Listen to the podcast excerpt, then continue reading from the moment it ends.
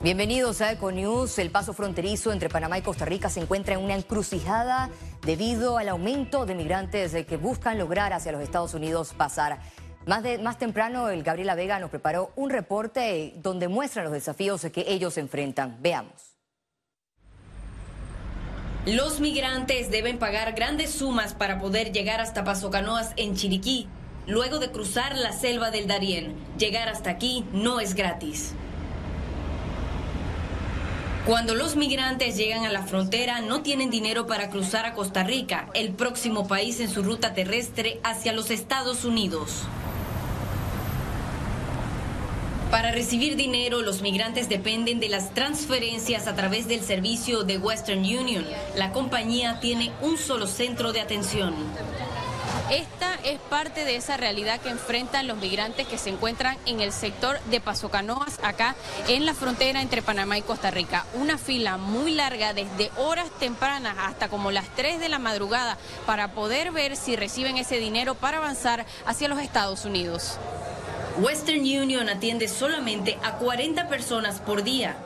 Se tarda mucho el proceso en la retirada porque hay un solo Western y se congestiona mucho, hay mucha gente y se tiene que venir uno desde la madrugada. Hay mucha gente estancada aquí en Panamá es porque tiene que primero retirar para seguir avanzando. Muchos migrantes reciben sus transferencias, pero enfrentan impedimentos para retirarlas. No sabíamos que, el pasaporte si no estaba vigente, no, de tres meses nada más, no funcionaba. Vamos a ver qué resolvemos, será pedirle a alguien más, porque ese dinero está estancado y queremos seguir. La compañía también impone límites sobre el número de transacciones por persona. Nosotros somos cinco personas y nada más hay un pasaporte vigente. Y todos los giros de nosotros lo pusieron a ese pasaporte y al momento ahorita de retirarnos dijeron que nada más podíamos retirar un solo giro. Y ahora tenemos que buscar la manera de retirar los otros porque por pasaporte es que se puede un solo giro por día. Y ya quedan acá cinco días, no, porque ayer dormimos pues en la calle eh, con unos cartones. Residentes explicaron que sienten impotencia ante la gran cantidad de migrantes que ven cada día a las afueras de los comercios. Ver niños llorando, con fiebre, malos, enfermos, ¿entiendes? Mujeres que no tienen con un bebé en la, en la mano y, nadie hace nada, porque el que me diga a mí que las autoridades están haciendo algo, no están haciendo nada. La verdad que, que a mí me parte el corazón por ver que la verdad no hacen nada. Yo, yo soy panameño, pero eso duele mucho. Ellos son unos seres humanos. Los migrantes se mantienen todo el día en la fila para el servicio de Western Union. Al no encontrar solución, muchos son removidos de la zona y deben conformarse con retirarse hasta el albergue más cercano o dormir en la calle. Según cifras oficiales, alrededor de 200.000 migrantes han cruzado hacia Costa Rica en esa búsqueda del sueño americano. Pero los que se han quedado aquí en este sector de la frontera no lo han hecho porque desean establecerse en Panamá, sino porque hay una falta de recursos. Y lo que hacen ellos, como pudieron conocer en estas historias, es un llamado a ayuda tal vez de las autoridades o de alguna organización que pueda solventar esta situación para que ellos puedan obtener los recursos y continuar, avanzar en nuestro país y se desbloquee este tramo aquí en la frontera con Costa Rica. Gabriela Vega, Econews. Los empresarios de Darien advirtieron que la provincia no tiene la capacidad para albergar tantos migrantes cruzando. Les preocupa que aumenten las enfermedades y la inseguridad en el país. Nosotros no teníamos en Darien lugares nocturnos de mujeres y de hombres buscando servicios sexuales. Ahora tenemos eso. Eso nos está afectando para hacer sus necesidades básicas. Toda esa gente no tenemos servicio de letrina. Ellos lo hacen por cualquier lado. Eso puede contribuir a desarrollar enfermedades que no solamente se va a quedar en Darién, sino que se va a regar y va a pulular por todo el país.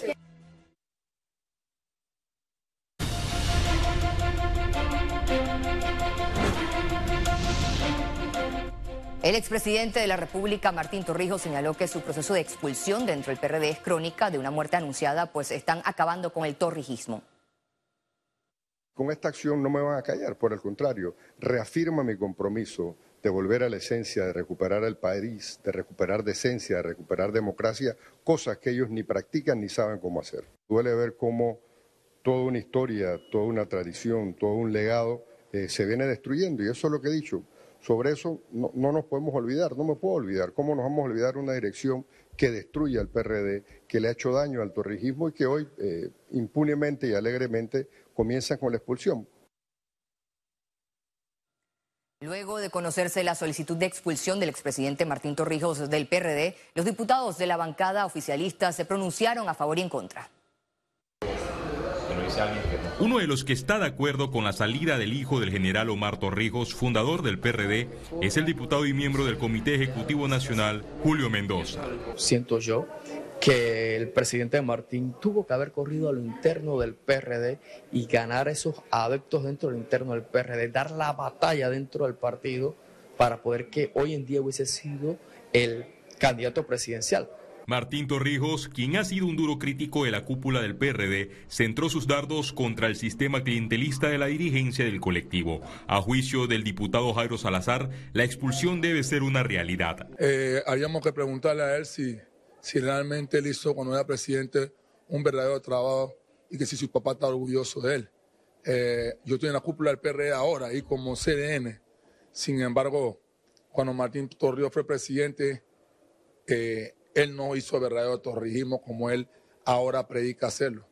En medio de las voces que insisten en que este proceso disciplinario en la campaña política podría victimizar a Torrijos, el diputado Leandro Ávila es de la tesis que su partido jamás debió concentrarse en una medida fuerte de expulsión.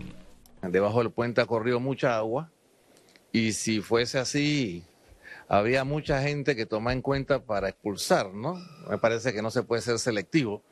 Yo creo que el PRD no se puede distraer en estos temas. Eh, estamos en tiempos eh, cercanos a unas elecciones y no deberíamos perder tiempo distrayéndonos en temas que, no tienen sentido, que no, no, le veo el peso necesario. Martín Torrijos enfrentará la expulsión del PRD a solicitud del ex fiscal del colectivo y ha llegado al diputado Benicio Robinson Víctor de Gracia. El proceso obedece a la postulación presidencial por el Partido Popular. Félix Antonio Chávez, Econius. Los partidos políticos Alianza y Realizando Metas presentaron ante el Tribunal Electoral todos los requisitos para concretar su alianza política rumbo a las elecciones 2024. El expresidente Ricardo Martinelli confía en que se trata de una alianza que llegará a la presidencia de la República en el 2024. Destacó que está abierto para alianzas con otros partidos. Analistas políticos aseguran que la figura de Marta Linares como fórmula de alianza política no daría oportunidades de rescate al país. Tétrica. ¿Por qué? Porque doña Marta no ha mostrado quilates de política. Ella ha estado siempre atrás. No, y yo siento de que con el perdón de ella, ha sido utilizada por el señor RM. Lamentablemente,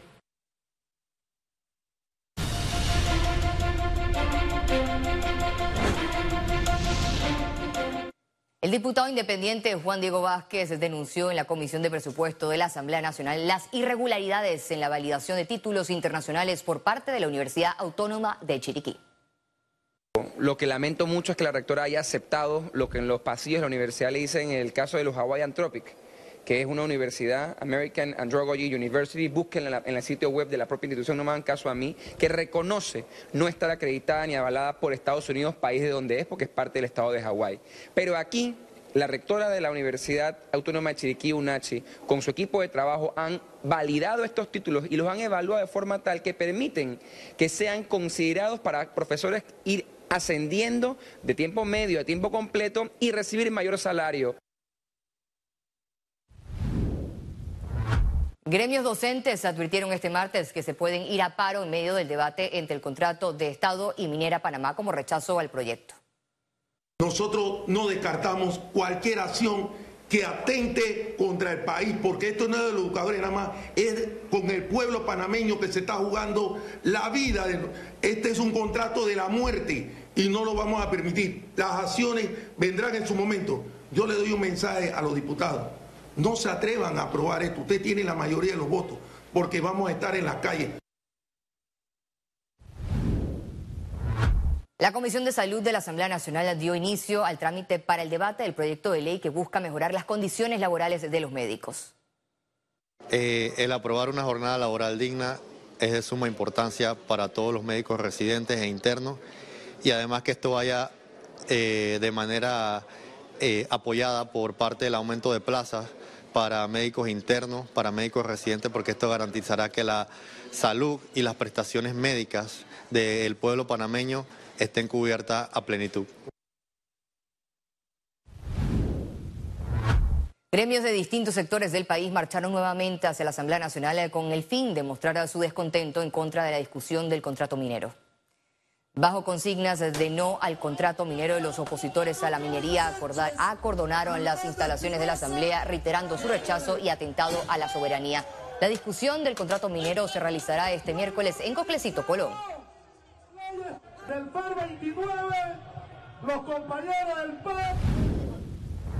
Tras la culminación del juicio por el caso Blue Apple, la jueza Valoisa Martínez se acogió al término de ley para dictar sentencia. El juzgado segundo liquidador de causas penales podría emitir la sentencia en primera instancia en los próximos 30 días en contra de las 19 personas imputadas por la comisión de los delitos de blanqueo de capitales, fe pública, asociación ilícita y corrupción de servidores públicos. Por este caso, las condenas podrían ser de 16 años de prisión. Faltan la mayoría de los imputados. Isla de la comarca Cunayala podrían desaparecer a futuro tras efectos del cambio climático, así lo informó el Sistema Nacional de Protección Civil. Es un proceso donde el mar va a recuperar su territorio. Entonces, a derretirse los polos, calentamiento global, entonces vamos a tener subida del nivel del mar, entonces vamos a tener que las costas, islas, se van a ver afectados en ese proceso y que las proyecciones están hasta el 2050. Economía. Alianza Público-Privada realizará el primer simposio empresarial en MIPYME en Panamá para combatir el crecimiento del empleo informal en el país y aumentar las herramientas de desarrollo en microempresarios. El sector de las microempresas aún no logra recuperarse tras los cierres registrados en 2020, producto de la pandemia del COVID-19. Así lo informó la Federación de Cámaras de Comercio, Industrias y Agricultura de Panamá, Fede Cámaras, en conferencia de prensa. La pandemia nos retrotrajo enormemente y es conocido por todos. Y con todos los esfuerzos que se han hecho, todavía no conseguimos realmente bajar las cifras de el empleo informal. Muy por el contrario, lo que vemos es que el empleo informal sigue creciendo. No hemos hablado de cuál es la razón número uno por la cual los empresarios que están manejándose de manera informal se mantienen como informales y es la falta de productividad. Esa es la razón número uno. Por esta razón, Fede Cámaras, en alianza con AMPIME, realizará el primer simposio empresarial MIPYME, desafíos y oportunidades de la MIPYME en Panamá. Vamos a llevar adelante un simposio que permita generar información y herramientas que puedan ser posible de utilizar por el micro, pequeño y mediano empresario acorde con la realidad nacional. La relación, la correlación de variables es empresa genera empleo. Y si la empresa no se reactiva, los empleos tampoco.